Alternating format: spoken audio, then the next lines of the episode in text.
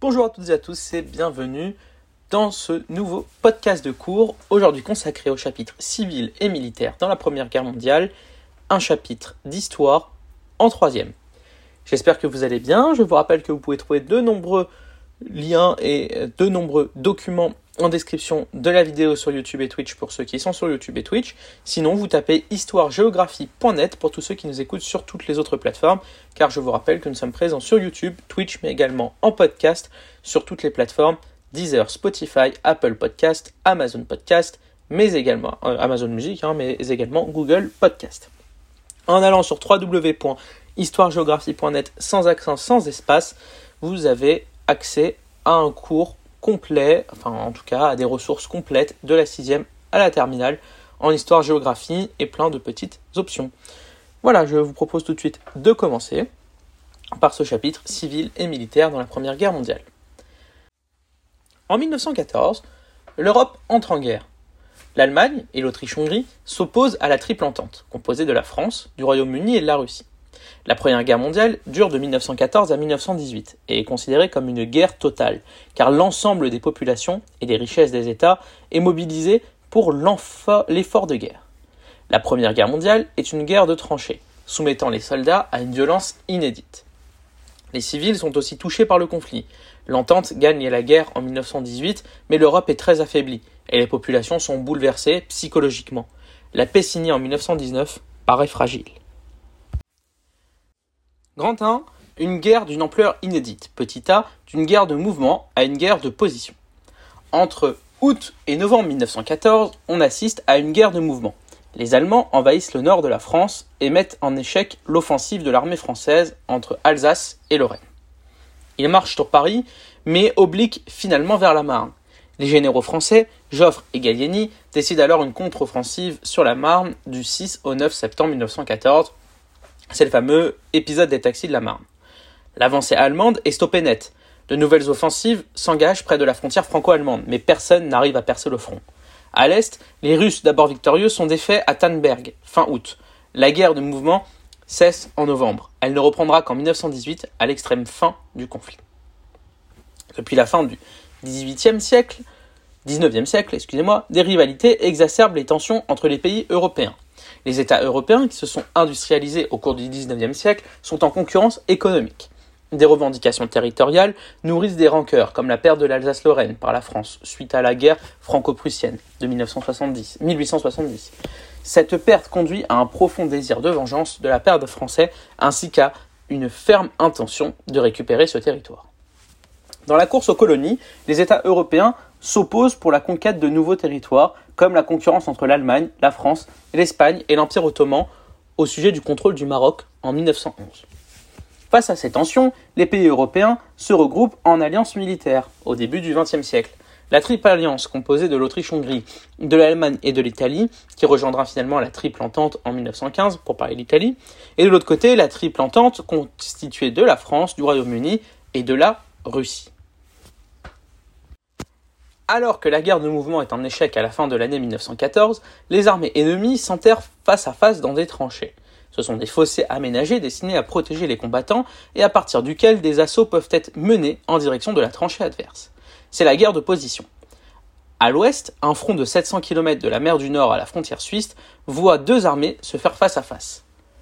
Se faire face, tout simplement. Mais des offensives sanglantes et inutiles sont tentées pour percer les tranchées adverses l'offensive de la Somme en juillet-novembre 1916 par exemple, ou encore la fameuse bataille de Verdun entre février et décembre 1916. Voyons maintenant un petit B, le tournant de 1917 et la victoire de l'entente. L'année 1917 est un tournant de la guerre. Le 6 avril 1917, les États-Unis déclarent la guerre à l'Allemagne et rejoignent l'entente. La guerre devient mondiale. En, 1900, en novembre en France, alors que les mutineries éclatent sur le front et que le pacifisme se développe à l'arrière, Georges Clémenceau, l'un des dirigeants du parti radical, est nommé à la tête du gouvernement français.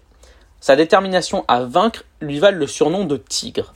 En Russie, enfin, une révolution éclate en février, qui renverse le tsar Nicolas II. Le gouvernement provisoire poursuit la guerre, La population souffre beaucoup des. Une seconde révolution survient en octobre, menée par le parti bolchevique avec Lénine à sa tête. Les bolcheviks renversent le gouvernement provisoire et décident de signer une paix séparée avec l'Allemagne lors du traité de Brest-Litovsk en mars 1918. Revenons un petit peu aux conséquences avec ce déclenchement du conflit. L'assassinat de l'héritier de l'Empire austro-hongrois François Ferdinand de Habsbourg, Hetz, le 28 juin 1914 à Sarajevo par un nationaliste serbe déclenche donc la Première Guerre mondiale.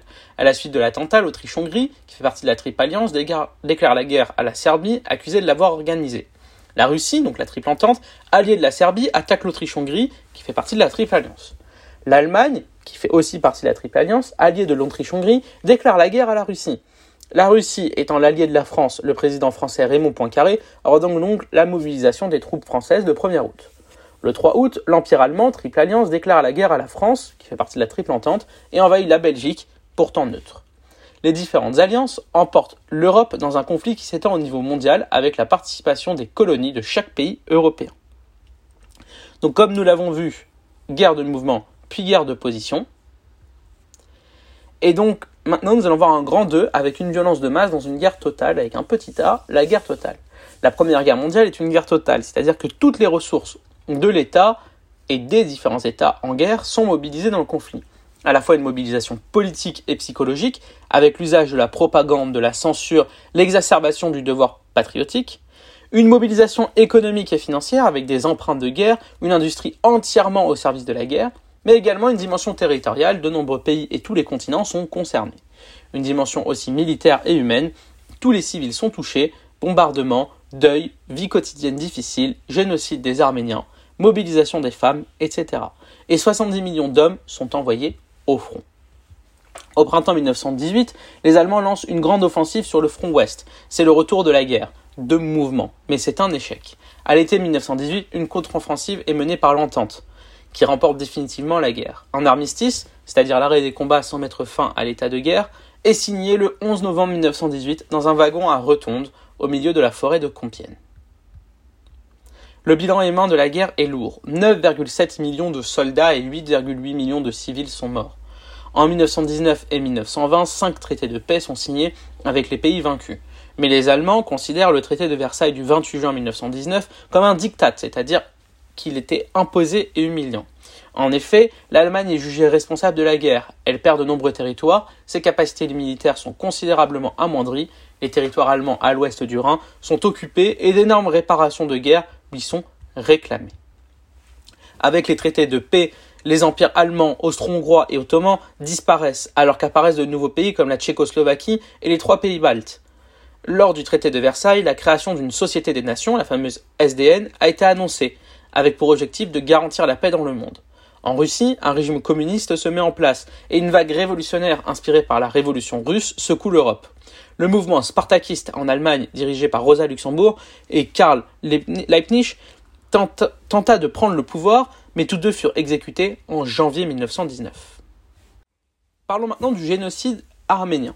Petit Un génocide qui consiste en l'extermination volontaire et systématique de tout peuple pour des raisons religieuses, ethniques, politiques ou culturelles. Les Arméniens sont une population chrétienne du nord-est de l'Empire ottoman. Culturellement, proches des Russes, qui sont en conflit avec l'Empire ottoman, ils sont rapidement suspectés de trahison par les autorités de l'Empire ottoman. En février 1915, les dirigeants de l'Empire ottoman, dont Talat Pacha, prévoient de persécuter la minorité arménienne, considérée comme un ennemi de l'intérieur.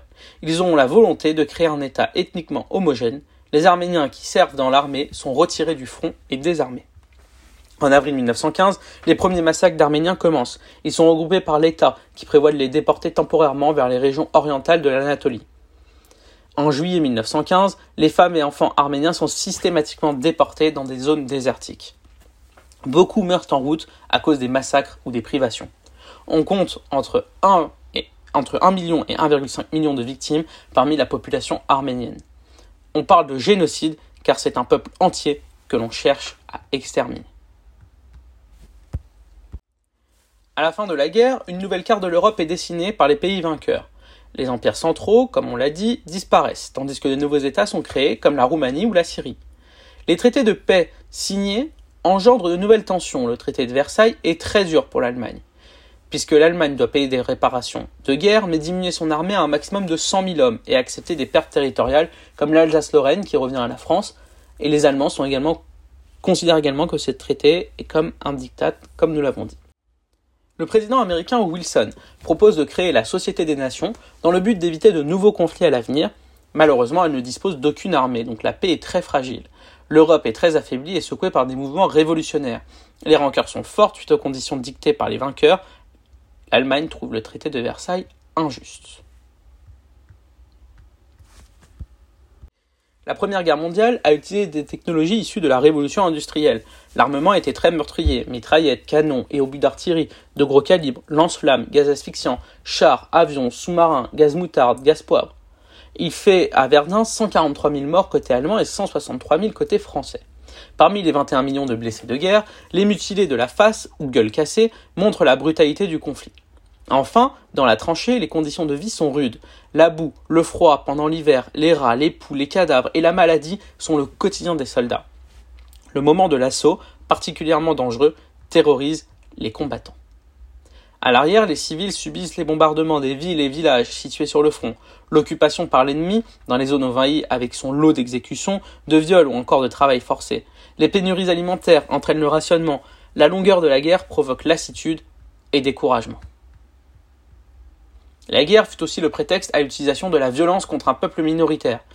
Ainsi, comme nous l'avons vu, les Arméniens, vivant à l'intérieur de l'Empire ottoman, après des violences qui débutèrent vers 1890, subirent en janvier 1915 et fin 1916, entre janvier 1915 et fin 1916, un véritable génocide. Voilà, ce cours est maintenant terminé. J'espère qu'il vous a plu. N'hésitez pas à vous abonner pour suivre d'autres podcasts, Allez en description de la vidéo pour ceux qui sont sur YouTube et Twitch pour retrouver des liens. Sinon, pour tous les autres, ceux qui écoutent les podcasts, vous pouvez aller sur le site www.histoiregeographie.net sans espace, sans accent pour retrouver un certain nombre de documents. Je vous remercie et je vous souhaite une excellente journée. Je vous dis à très bientôt pour un nouveau podcast. Au revoir.